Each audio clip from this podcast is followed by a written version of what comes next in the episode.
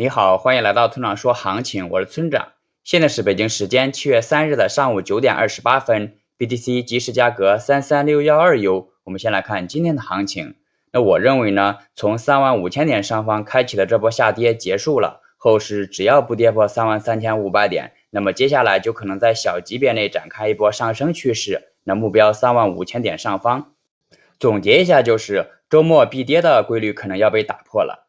接下来是交易思维模块，今天的话题是想从交易中赚取最后一分钱是人性最大的弱点。什么意思呢？我们看下面两种情况。第一种情况是在行情已经进入明显的加速阶段后继续买入，那这时候的赚钱效应是最好的，但也是最危险的。然而散户却看不到这种危险。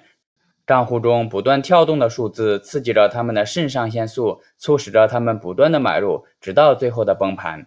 第二种情况是发生在第一种情况之后不久，行情经历了加速后开始下跌。那这时候很多人不是想着跑，而是继续抄底。那但这时候往往都不是底。那么如何克服这种弱点呢？我认为最有效的办法是这几天一直在强调的，只根据信号入场和出场。这样做的好处是能将一切不属于交易范畴的噪音过滤掉，让我们的目光只聚焦在交易上，从而让交易更加的纯粹。最后，请大家一定要明白，千万不要根据预测来做交易，交易是需要考虑到具体的信号、盈亏比以及仓位管理的。用预测指导交易，并不能实现长期稳定的盈利。如果你想参考的最新操作，请查看今天的策略版分析。拜拜。